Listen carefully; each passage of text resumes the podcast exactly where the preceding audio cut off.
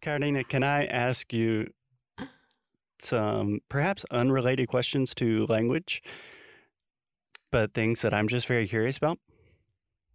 Sure. So I know a lot of people that listen to our podcast, they think it's really cool and they're like, oh, you're so courageous. I want to start a podcast, but I could never do that. What I imagine you receive that kind of thing as well. Like people admire you and they want to start a YouTube channel. First, what would you say to those people? And like maybe what are some of the things you would advise them to do or not do? I would say just just do it. Just do it because um you will never know if it's going to be successful or not if you just start. Uh, so you need to start. You need to to to learn by doing. You're not. You'll never be hundred percent ready to start anything. So when I posted my first video, actually the very first video I recorded for YouTube, um, I, I, I deleted it because I was like, oh, I look so stupid. Uh, let me, I, I don't want to see myself anymore. Ah, just delete it. And then I thought, well, no, I won't give up. Now I, I haven't even started. So I will re record this video with a script now because it's going to be quicker. I will have the. Um, the the topics I want to talk about. So it was not I, I wasn't reading anything, but I had all the topics I wanted to mention. And so I recorded the video, like no uh, specific equipment, nothing. It was just my uh, cyber Sony Cybershot camera, nice. and um, and that's it. Um, but actually, when I started my YouTube, I thought that I would use that video.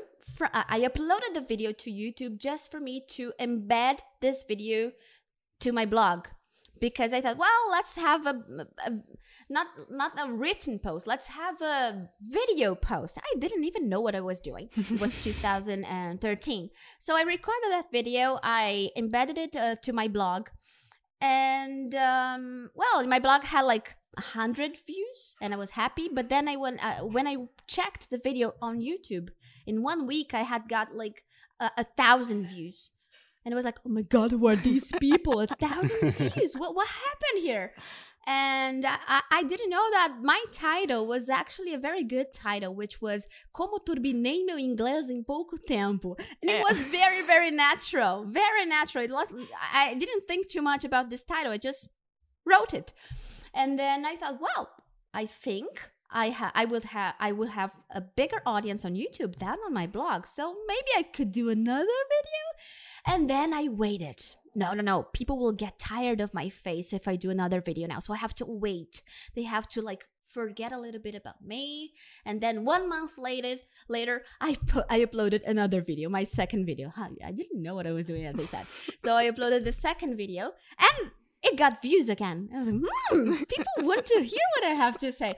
Uh, and then uh, I started uploading one video a month because I thought that that was the, the right thing to do. And I was really busy with my PhD, so I didn't have uh, a lot of time to to plan. Um, but then I noticed that, uh, well, YouTube doesn't work this way. You have to upload more and more videos, maybe once a week uh, or even twice a week. But I, I've always done once a week because that was the, the, the, the, the most I could do.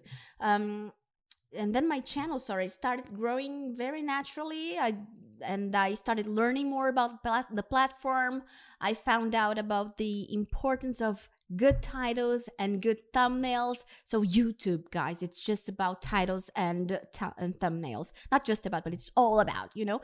Of course, good content, you need to have good content, but thumbnails and titles are like 90% of what you have to think about when you upload. And, and this has actually changed um, the way I plan my videos. So I used to start thinking about the content. Now I start thinking about the title and then I develop my content. So that's crazy. saying yes, yes, yes, yes. yes. Yeah, yeah it's crazy. It's it's it's crazy because you have to sell your content. You can have the best content ever, but if you don't know how to sell it, uh, quotation marks, uh, won't. People won't. Will no not one's watch gonna it. watch it. Uh, yeah, yeah. So this is uh for YouTube and all. This works for YouTube and also Instagram. But Instagram now, oh, guys, I'm so tired of Instagram Me now because it's all about Reels and TikTok and ah, I have to be too. everywhere in every platform. No, no, no, no. No, I you can't. don't. I'm so tired. I'm exhausted. I'm exhausted. I don't want to upload more videos. É uma pressão tão YouTube. grande. Tão Não grande. dá mais, não dá. E olha que a gente não tem tanta gente no Instagram porque nós nunca fomos assim, Instagrammers, sabe? A gente sempre focou Uhum. muito no podcast e o Instagram era só mais uma base não tenho falar Instagram. com as Ele não tem Instagram, por exemplo. Então, assim, Ai, lucky you. é, eu tô exausta. Às vezes eu quero desaparecer. É isso, eu tô exausta com um número pequeno que a gente tem comparado com o seu. Imagina você, pelo amor de Deus, é muito cansativo. É muito.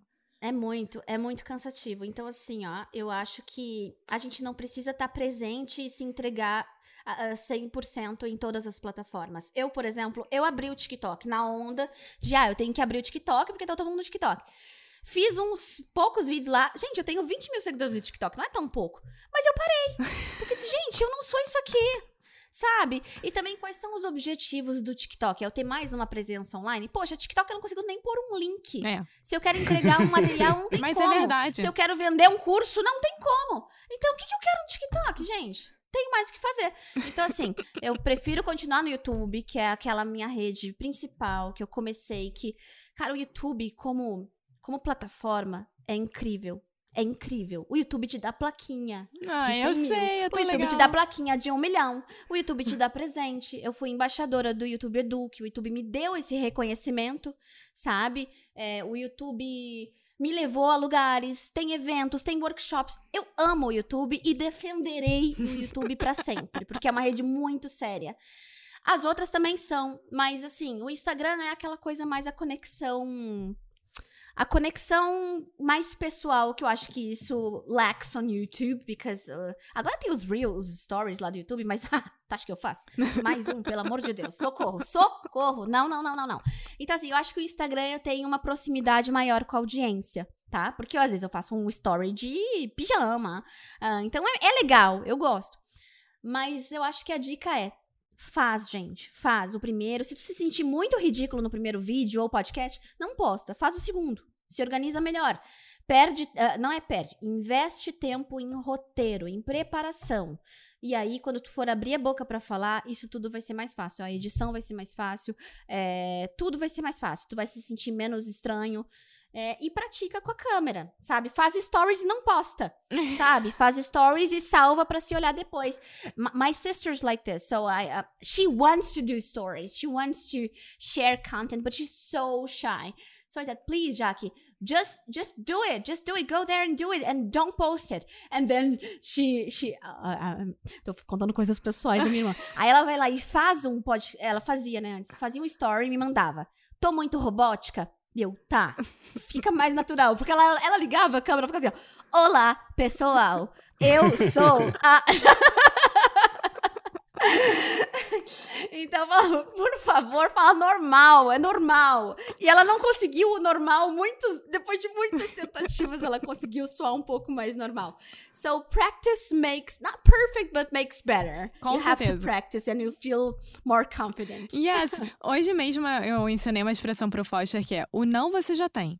Então, a partir daí, É. vambora. Exato, exato. É, e não tem que ter vergonha, assim, do que os outros vão pensar também, porque, assim, ó, é, eu tô falando português, pode falar português? Não sei, Pode. gente. Ah, não pode. A Alexia começou. Não Pode, pode? claro É, que vai vir assim um pode. barulho, uma, uma sirene, assim, ó, bé. Não, Pode mas eu acho que é a primeira Eu- vez há muito tempo que a gente está falando português num podcast. E todo mundo pede pra Que você legal. falar português também, gente. As pessoas ficam curiosas. Como é que é o É. português de Foster? I Então, fell in this trap. Ai. então, não. Ó, então eu só vou finalizar aqui. O Foster me faz a próxima pergunta em português, então. Ah, eu tava falando assim, ó, que as- tu vai ter medo de ser julgado, e é normal, porque eu sempre tive. Ainda mais eu que já tinha uma carreira. Cara, tava fazendo um doutorado na USP e fazendo vídeo pro YouTube ao mesmo tempo. Teve gente que me julgou. Ah, eu cheguei uma vez de umas férias e uma, uma. Eu nunca vou esquecer, porque eu fiquei com muita raiva. Ela falou assim: é, E aí, fez o projeto ou ficou só fazendo videozinho? Eu falei: Eu fiz os videozinhos e fiz o projeto. Toma, sua idiota. Sabe assim, eu fiquei com uma raiva porque ficou debochando os videozinhos que hoje viraram minha carreira, que hoje viraram o meu ganha-pão, que hoje me permitem compartilhar tudo que eu aprendi no doutorado para o grande público e não só para umas poucas pessoas que vão ler o meu artigo publicado em uma revista acadêmica. Então, assim, o meu trabalho hoje eu tenho maior orgulho e sempre tive, mas sempre vai ter uma pessoa pra te botar pra baixo, Sempre. pra dar uma debochadinha, pra dizer que tu quer ser blogueirinho. Tapa ouvido, tapa ouvido e segue. Se tu acreditar no teu projeto, vai dar tudo certo, gente. Sim, é que- a gente passa a mesma coisa, tipo, podcaster, isso é uma profissão? O que, que vocês são, sabe? Tipo, tem muita gente que não entende o que, que a gente faz da vida e, e realmente não coloca a gente no mesmo patamar do que as profissões, entre aspas, normais. Então, a gente também passa por muito disso. Eu vim, é, eu trabalhei como produtora de um canal no YouTube, o Porta dos Fundos. Eu já vim dessa área, assim, de entretenimento, então eu já estava mais acostumada com isso, das pessoas, ah, você trabalha no Porta? O Porta? Então, as pessoas realmente entendiam o que, que era o Porta. A partir do momento que eu saí do Porta e abri um negócio com o Foster e fizemos o podcast, todo mundo ficou assim, ué, mas você vai ganhar vida pelo podcast? Como assim? O que, que você vai fazer? Como assim? Você não pode. E é muito estranho isso. Eu acho que as pessoas ainda não têm esse entendimento, assim, muito grande.